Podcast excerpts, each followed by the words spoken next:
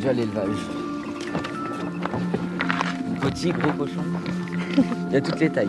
On va commencer par les petits.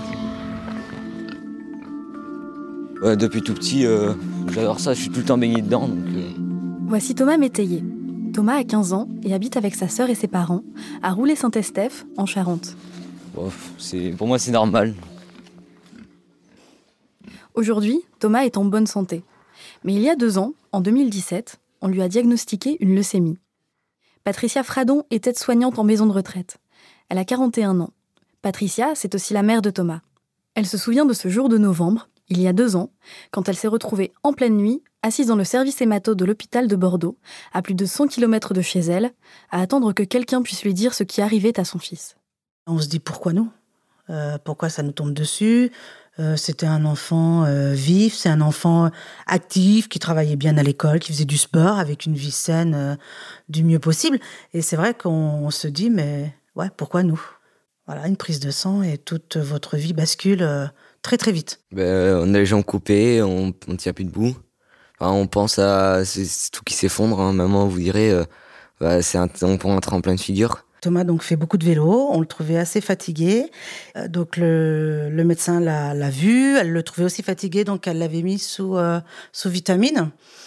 Et au bout de 15 jours, donc il a fait une compétition de vélo, il a chuté lors de cette compétition de vélo, et euh, est apparu sur son corps des petits pétichis, donc ce sont des légers hématomes hein, qui apparaissent sur le corps en forme de petits boutons. Et donc j'en ai parlé avec le médecin traitant, et qui m'a dit, euh, on va lui faire faire une prise de sang, et de là, de la prise de sang, euh, elle m'a appelé au boulot quand elle a eu le résultat pour me dire que l'hôpital de Girac, donc notre centre hospitalier, nous attendait parce que la prise de sang à Thomas n'était pas parfaite.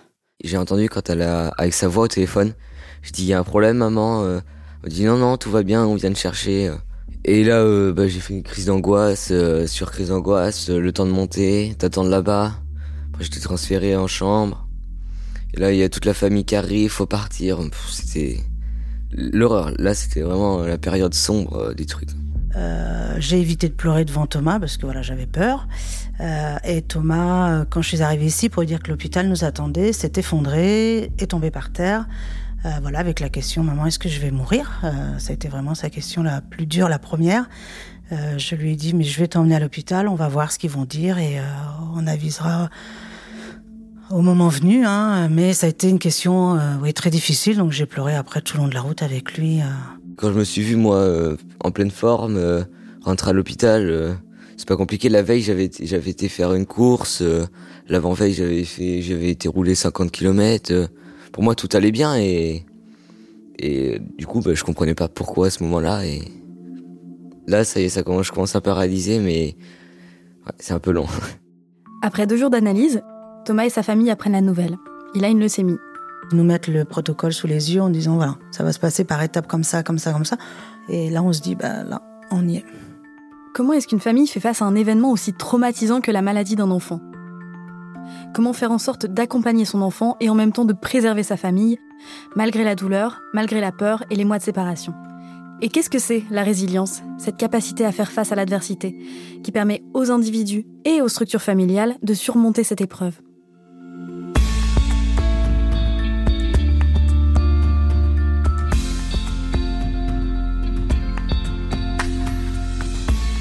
Je m'appelle Sophie Rich et vous écoutez dans la Maison des Parents, un podcast de la Fondation Ronald McDonald. Cette fondation, sous l'égide de la Fondation de France, construit et permet de faire vivre des maisons de parents à proximité des hôpitaux, pour que plus aucun enfant hospitalisé ne soit séparé de sa famille. Cet épisode est produit par les équipes de Louis Créative à la manière d'émotion.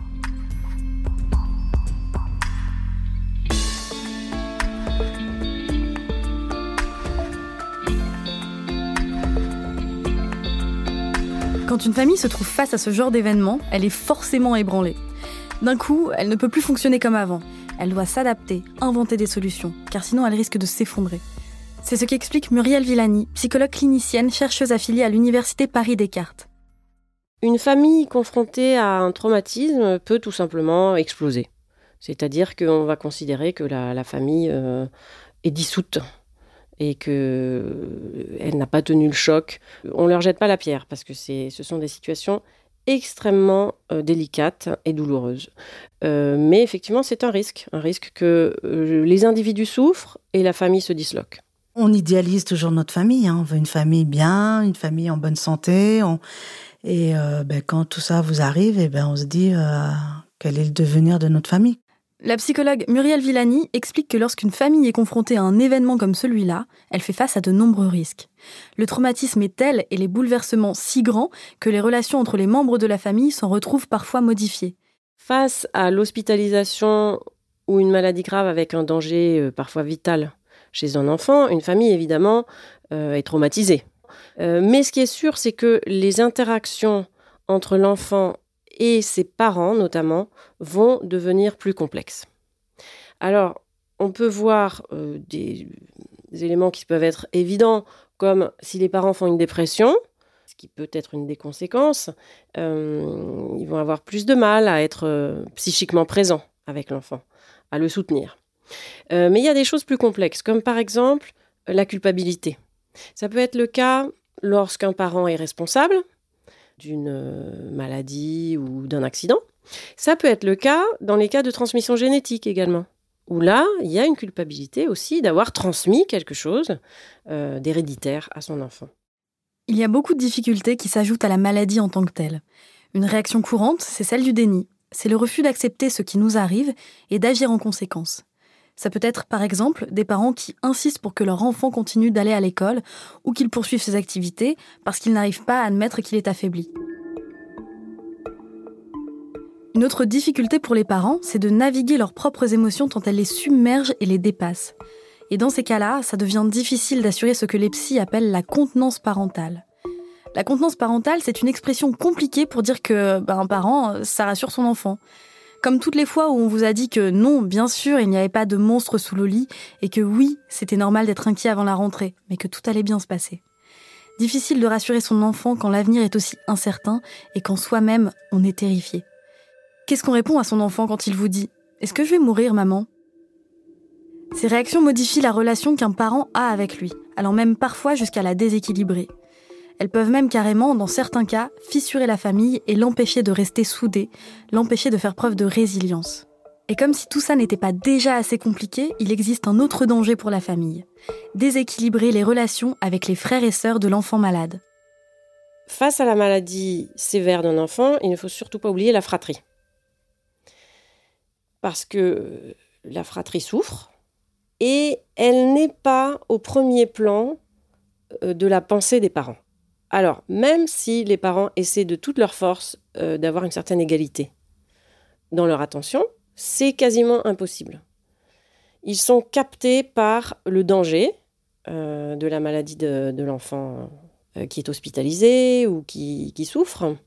Et malgré leur désir, ils n'arrivent pas à donner autant à la fratrie. Donc, il faut simplement reconnaître cet élément et permettre à la fratrie de trouver ailleurs peut-être euh, des moyens d'expression. Alors il existe des groupes de parole euh, pour la fratrie des enfants handicapés depuis longtemps et depuis un petit peu plus récemment pour euh, la fratrie d'enfants qui ont des maladies rares ou, ou qui sont hospitalisés également. Deux jours plus tôt, votre frère avait l'air en pleine forme et voilà qu'on ne parle plus que de prise de sang, d'hospitalisation et que tout le monde prononce des mots que vous ne comprenez même pas. Vous avez peur est-ce que vous pouvez continuer à toucher votre frère, à l'embêter? Est-ce qu'il est contagieux? Est-ce que tout va finir par redevenir comme avant? Mais surtout, vous ne voulez pas rajouter des problèmes à vos parents, alors vous ne leur dites pas forcément et vous ne posez pas forcément de questions. C'est vraiment quasiment un travail impossible. C'est-à-dire que d'abord, les parents ont automatiquement moins de temps, tout court, parce qu'il y a des contraintes quotidiennes qui sont très difficiles à imaginer pour des familles qui n'ont pas vécu ça.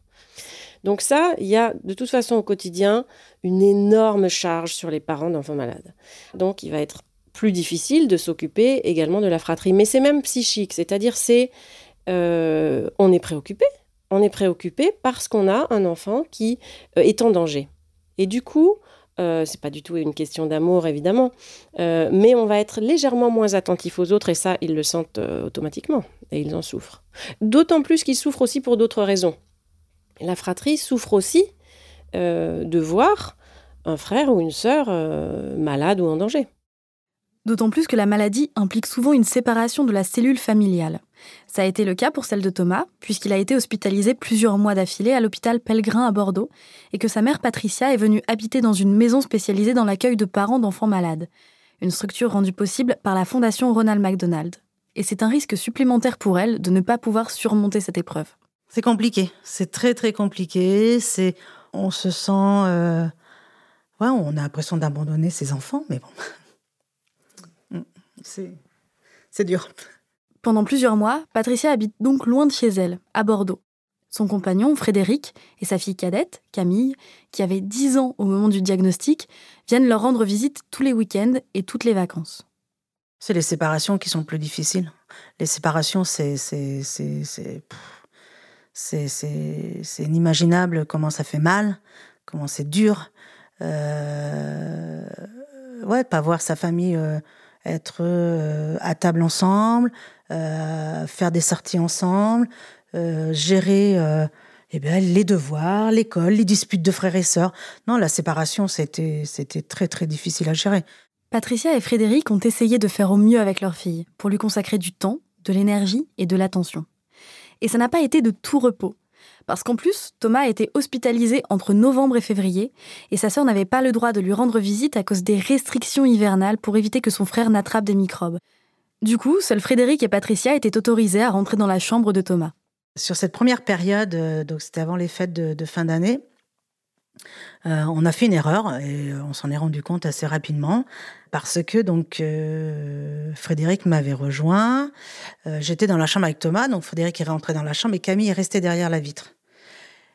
Et là, j'ai vu Camille derrière la vitre et je me suis dit non, ça c'est pas possible, ça faut pas le faire, faut pas faire ça. Donc je suis sortie je suis restée peut-être une demi-heure dans la chambre euh, avant de réaliser que là, on était en train de faire une bêtise. Alors, je dis bêtise dans le sens où euh, Camille est déjà euh, séparée de son frère, séparée de sa maman. là, on, on, reste dans une chambre tous les trois et elle, elle est encore à l'extérieur. Elle, elle peut pas rentrer. Elle a cette interdiction de rentrer. Et là, je me suis dit, c'est pas possible. Faut pas qu'on fasse ça. Donc, je suis sortie de la chambre et je suis restée avec Camille derrière la vitre. Et donc, dès que Camille était là, je restais dans le couloir et le papa profitait d'être avec Thomas. Et on a fonctionné comme ça. Et euh, est-ce bien, est-ce pas bien, je sais pas. Mais sur le moment, je trouvais ça que c'était normal. Donc, euh, consacrer du temps à Camille et, et pas remettre une barrière entre nous trois et Camille. Être résilient, ce n'est pas faire les choses parfaitement. C'est savoir repérer les erreurs qu'on est en train de faire et les corriger savoir s'adapter, quoi. Lorsque Frédéric, le papa, et Camille, la petite sœur de Thomas, venaient à Bordeaux les week-ends, Patricia faisait en sorte de rattraper le temps passé loin d'elle. Je lui proposais, je lui ai dit voilà Camille, qu'est-ce que tu veux faire? Eh bien, on prenait le tram, on allait se balader en ville, on allait, euh, voilà, on est allé au cinéma, on a fait des choses. Euh, voilà, c'est elle qui faisait son programme. Euh. je lui ai dit qu'est-ce que tu veux faire? Des fois, ben, elle voulait rester à la maison des parents, donc on restait à la maison des parents.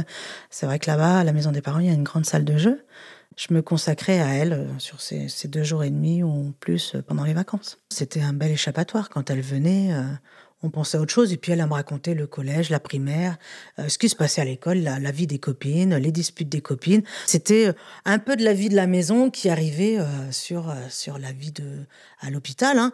Mais on, on s'échappait, on s'échappait, ça faisait du bien. Quand un enfant tombe malade, c'est une multitude de difficultés qui s'abattent sur les familles. Rester un parent, gérer l'inquiétude, la sienne et celle des autres, se soutenir, s'adapter à la dislocation du foyer, même si c'est temporaire, supporter le manque, surmonter ensemble les épreuves et les obstacles à la cohésion familiale. Des difficultés auxquelles il faut faire face, et ce dans un quotidien qui n'a plus rien à voir avec celui auquel on était habitué. Et surmonter un tel événement, ça a un nom.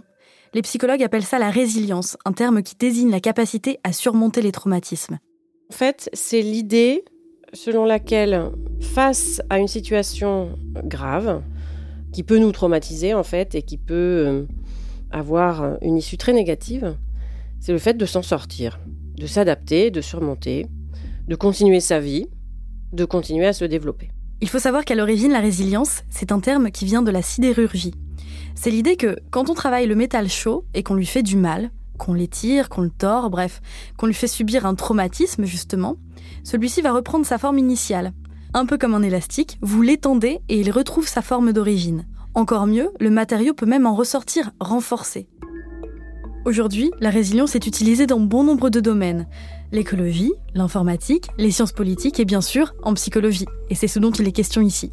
Sauf qu'il ne s'agit plus de métal évidemment, mais d'un individu ou d'une famille qui reprend forme après un traumatisme. Ce qui en soi est déjà énorme.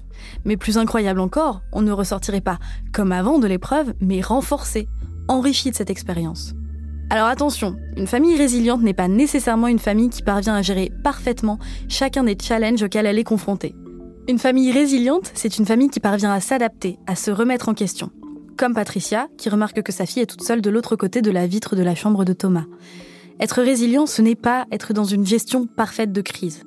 Mais alors, qu'est-ce qui fait qu'une famille peut être résiliente ou pas? Est-ce que c'est inné ou est-ce que ça s'apprend?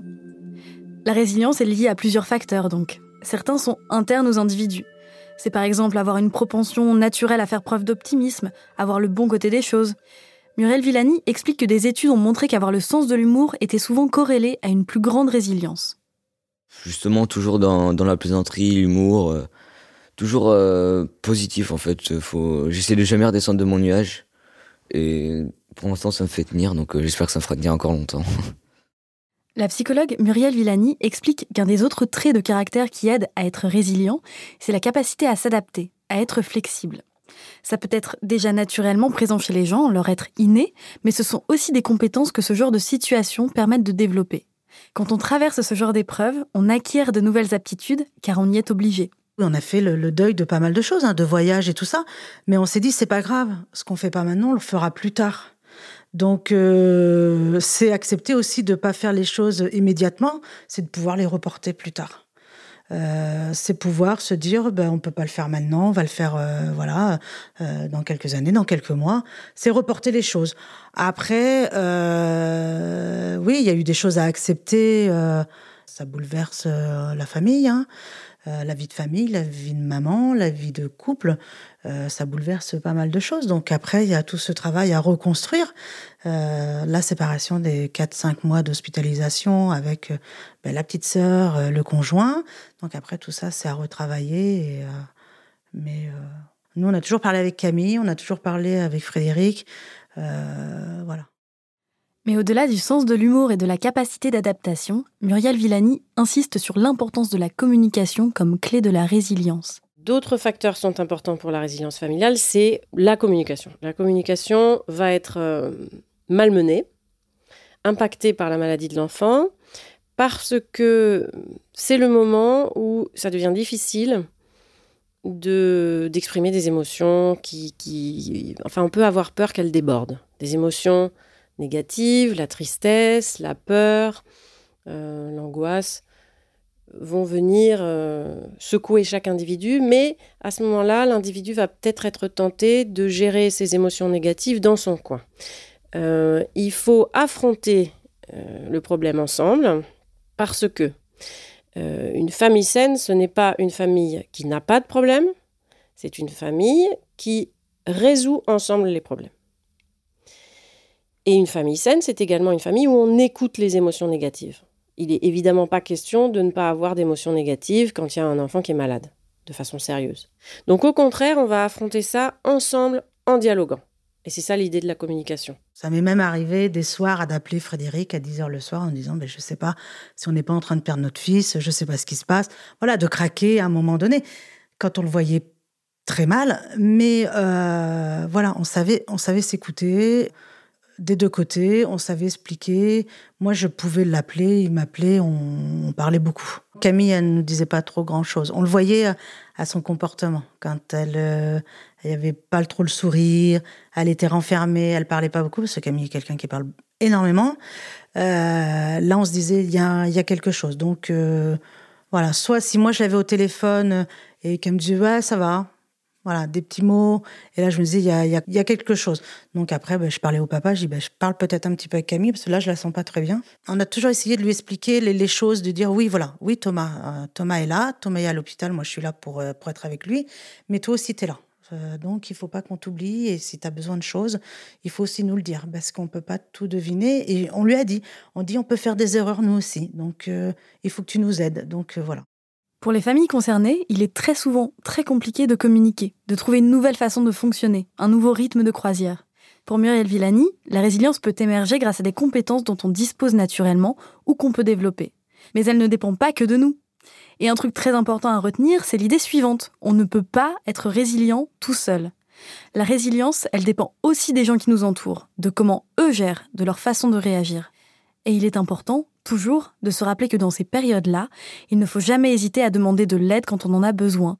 Si une famille n'arrive pas à communiquer alors qu'elle a euh, cet obstacle à franchir, cette euh, épreuve euh, énorme à surmonter, elle ne doit pas hésiter à se faire aider par des professionnels. C'est-à-dire qu'à ce moment-là, faire une thérapie familiale, qui pourrait d'ailleurs être assez brève, sera un moment très important parce que chaque membre de la famille pourra exprimer sa façon de vivre l'événement. Il y aura comme une forme de dialogue des différents enjeux de chacun, des différentes souffrances de chacun. Et ce sont des lieux d'expression à privilégier. Si on n'y arrive pas tout seul, euh, ce qui est tout à fait euh, possible, probable même. Une autre donnée absolument essentielle dans le fait qu'une famille puisse faire preuve de résilience, c'est l'entourage. Muriel Villani nous l'a bien expliqué. On ne peut pas être résilient seul. Il faut que la famille puisse s'appuyer, les uns sur les autres, sur sa famille proche et sur ses amis. De ce côté-là, les métayers ont vraiment eu beaucoup de chance. On a des amis extraordinaires. Je souhaite à tout le monde d'avoir des amis comme on a parce qu'ils ont toujours, toujours été là. Toujours, dès le départ, euh, ben voilà, moi j'ai une collègue, c'est plus une collègue, c'est une amie. Ça faisait quatre ans qu'on bossait ensemble, et c'est vrai que euh, il y a des liens qui sont créés et tout. Après, on a nos amis, et ils sont toujours là au jour d'aujourd'hui, nous ont toujours soutenus, toujours. Ils venaient me chercher à Bordeaux, ils ont dit allez hop hop, tu viens, on s'en va, on va faire euh, les boutiques, on va. Tu peux laisser Thomas un après-midi, donc elle me forçait un petit peu. donc je dis bien forcer parce que des fois je dis mais non, vous inquiétez non, c'est pas grave. Si si si si, on te sort, tu viens, euh, t'inquiète pas Thomas. Donc euh, non, on a eu des amis, des amis, des amis formidables. C'est une seconde famille. J'ai un frère avec qui on est très très fusionnel et c'est vrai qu'il a été là dès le départ et c'est son tonton. Euh, voilà, c'est le. on le met sur un piédestal, ce tonton. Se sentir épaulé et soutenu, ça passe aussi par l'équipe soignante. La famille Métayer s'est sentie très bien accueillie et prise en charge par les médecins qui les ont accompagnés. Et de plus, pouvoir dormir dans l'enceinte de l'hôpital à la maison de parents pendant les mois d'hospitalisation les a beaucoup aidés. On a un accueil là-bas à la maison des parents. Il y a une équipe formidable, voilà, qui nous écoute. On pleure sur leurs épaules, on sourit avec eux. Ça, c'est euh, formidable. Une maison comme ça, c'est génial. Il en faudrait partout.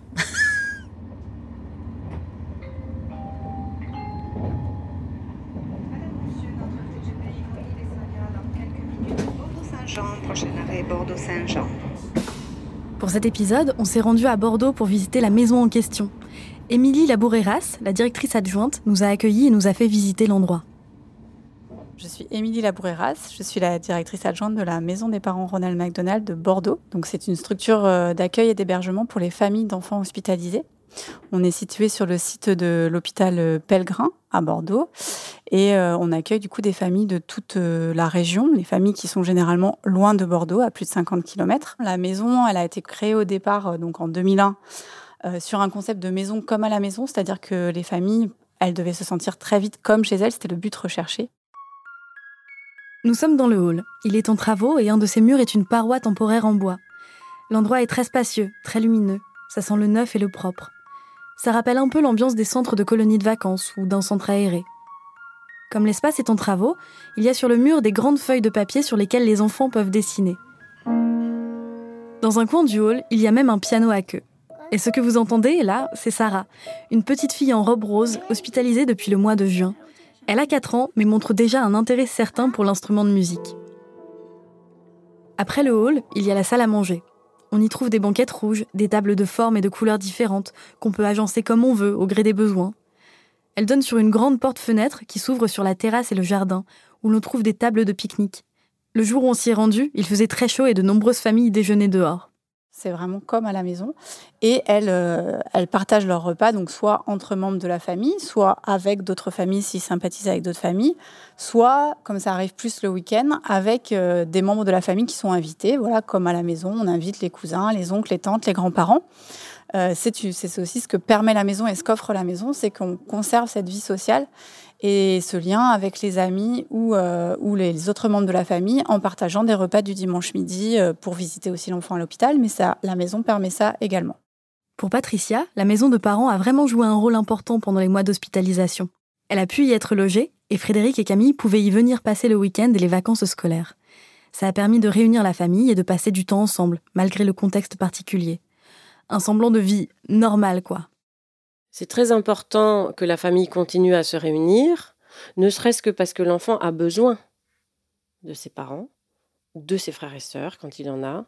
Euh, il y a des témoignages de soignants qui sont absolument bouleversants, euh, qui racontent les les retrouvailles euh, d'enfants hospitalisés à long terme avec des, frères et sœurs qui parfois n'ont pas pu accéder à certains services. Il y a certains services dans lesquels on n'accepte pas les frères et sœurs. Et, puis quand parfois c'est possible, alors ce sont des retrouvailles tellement émouvantes qu'il y a, voilà, encore une fois, des, témoignages de soignants absolument bouleversants sur ce sujet. Donc bien sûr qu'il faut favoriser les retrouvailles, le rapprochement familial. Émilie Laboreras, la directrice adjointe, explique que le rôle de la maison est de faire le lien avec la résilience. Le lieu permet aux familles de se reposer, de se retrouver. Elles peuvent parler avec l'équipe et voir du monde.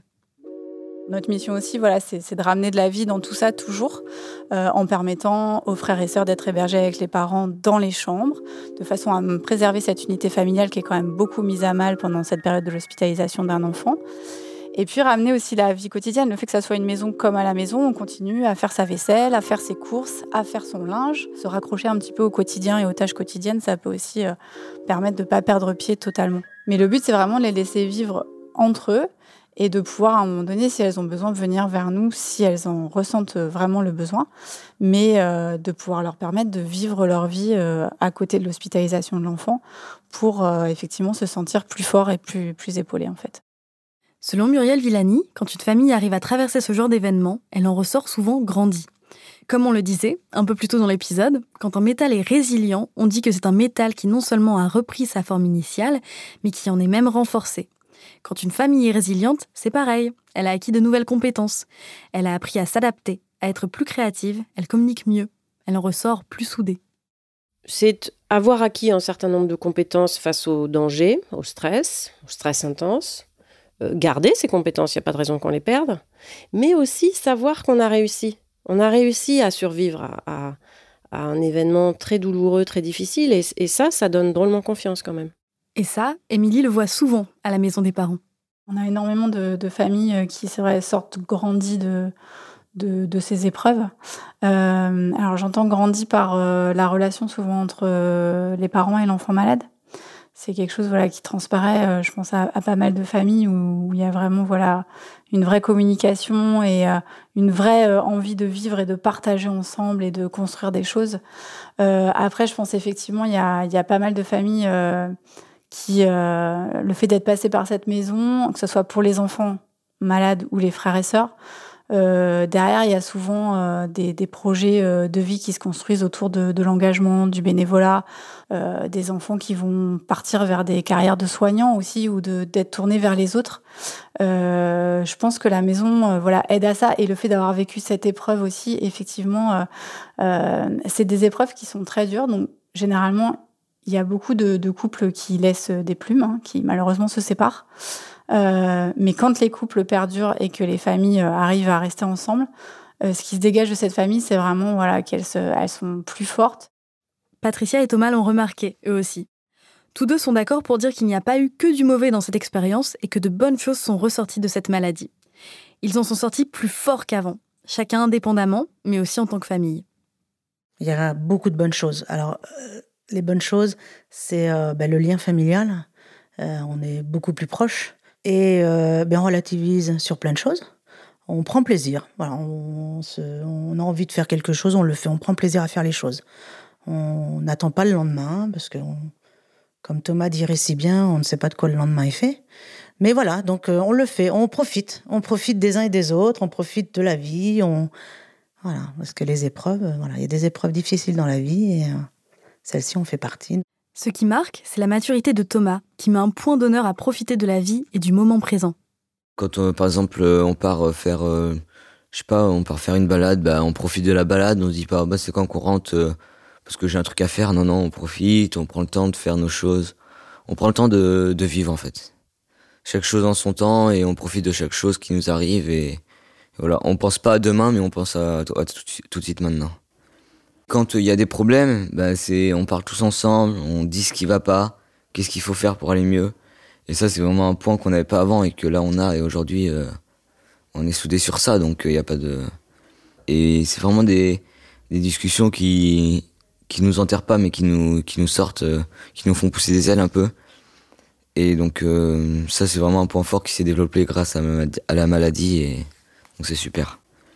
On est on est 4 pour 1 et 1 pour 4, quoi, donc c'est cool. Lorsque sa leucémie a été diagnostiquée en novembre 2017, Thomas ne s'est pas laissé abattre. Il a tout de suite voulu créer une association pour les enfants malades. Non seulement c'est hyper impressionnant, mais si en plus ça c'est pas une preuve de ses prédispositions à la résilience et de sa force de caractère, bah je m'appelle plus Sophie quoi. Alors il y a eu l'annonce de la maladie, ça c'était le 20, euh, dans la nuit du 20 au 21 novembre, donc 2017, euh, et ça m'est venu euh, dans, la, foulée, vraiment 4-5 jours après, un truc comme ça.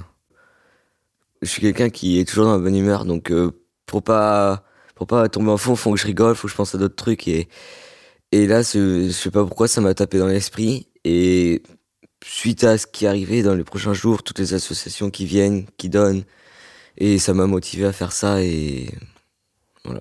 Thomas raconte que dès son arrivée à l'hôpital, plein d'associations sont venues le voir et ça ça l'a motivé.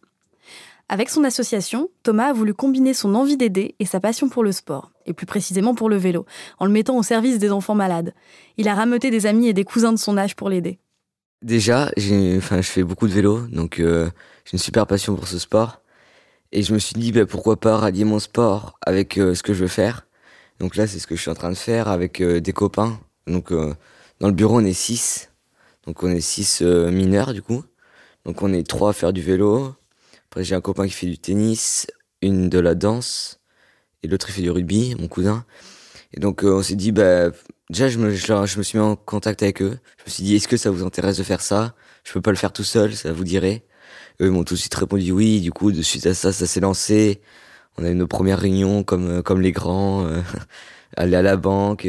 on a fait plein plein de trucs comme ça qui font que aujourd'hui on en est fier et suite au vélo justement et à ça, les deux mélangés, bah, pour nous, ça fait, ça fait mouche, comme on dit. Le moins que l'on puisse dire, c'est que Thomas n'a pas chômé. Il a organisé des courses de vélo dans le but de récolter de l'argent pour acheter des cadeaux aux adolescents hospitalisés au moment des fêtes. Quand on dit pédiatrique, toutes les assos pensent que c'est les petits-enfants, alors que ça va jusqu'à 18 ans, donc euh, nous on essaie de privilégier les, les ados et faire des lots en, conséquence des ados. Il y en a moins, mais c'est des lots plus conséquents. À Noël 2018, ils ont pu acheter des baby-foot et des consoles de jeux, par exemple. Début juillet, Thomas et ses copains ont aussi organisé une semaine sportive pour les enfants de l'hôpital. Avec une professeure de sport, ils ont mis en place des activités. Du vélo, des fléchettes, de l'équilibre. Ils ont également décoré des t-shirts et fait un rallye photo. Clairement, pendant les mois d'hospitalisation, l'association est devenue son moteur, sa force. Ça fait partie des choses qui lui ont permis de tenir. J'en ai totalement fait une force. Euh, rien qu'au niveau de l'association, euh, jamais j'aurais pensé faire ça avant. Et on se, pose des limites. Et avec la maladie, on se dit, bah, moi, je pensais jamais être capable de ça, je l'ai fait. Donc pourquoi je serais pas capable de faire ça et, après, on essaye et on le fait. C'est cool, quoi. Réussir à sortir quelque chose de positif d'une épreuve difficile, comme l'a fait Thomas avec l'association, bon, déjà, c'est incroyable, mais c'est aussi ce que les chercheurs appellent la sublimation de la maladie ou du traumatisme. C'est une des dernières étapes de la résilience. Se servir du traumatisme pour en faire autre chose, pour le dépasser, le digérer, pour accepter qu'il modifie le cours de notre vie et que de bonnes choses puissent en sortir. De toute façon, on ne l'oubliera jamais, c'est impossible. Faut vivre avec et tant qu'à vivre avec, pourquoi pas, pourquoi pas en faire une force? Donc euh, voilà, donc euh, moi j'en fais une force et aujourd'hui je suis content d'avoir vécu ça. Pour Thomas, le retour à la vie réelle a été compliqué. Il reste encore beaucoup d'émotions à gérer, de mauvais souvenirs qui continuent de le travailler. Mais il a hâte de l'après, de la suite. Hâte de reprendre les cours à la rentrée, de retourner à l'internat, de retrouver ses copains et de continuer à faire grandir son association. La maladie, pour moi, c'est presque que de, que du, enfin, je dirais pas que du bonheur, mais c'est beaucoup de bonheur quand même parce que je fais des rencontres que jamais j'aurais imaginé, Mais c'est des trucs de fou et, et ça aide plein plein de choses. Aide à découvrir plein de choses et à profiter plein de choses qu'avant on profitait pas. En fait, c'est un peu un tremplin. C'est-à-dire qu'on se sert de ça pour découvrir d'autres choses, partir. Euh, bah, j'ai fait des trucs que j'aurais jamais pu faire avant. Et des fois, ça, met, ça peut mettre des freins quand on se dit ah j'ai été malade. Si au niveau même de pour se faire des copains et tout ça, ah j'ai été malade. Comment comment ils vont réagir Comment ils peuvent le prendre Mais franchement, euh, non. Moi, je pense que ça m'a plus servi de tremplin pour faire plein de choses que de que de frein. Aujourd'hui, Thomas va bien. Au moment où on l'a rencontré, il s'apprêtait à faire sa rentrée en première au lycée agricole, afin de réaliser son rêve, reprendre la ferme familiale, dont l'activité est centrée sur la culture des céréales, la viticulture et l'élevage des cochons. Lui et sa famille pourraient avoir leurs photos pour illustrer la définition de la résilience dans le dictionnaire. Cette qualité, cette compétence qui nous permet de sortir grandi des épreuves et des traumatismes. Et c'est assez rassurant de savoir qu'elle existe pour nous permettre d'envisager avec moins d'inquiétude les obstacles que la vie pourrait avoir la mauvaise idée de mettre sur nos chemins.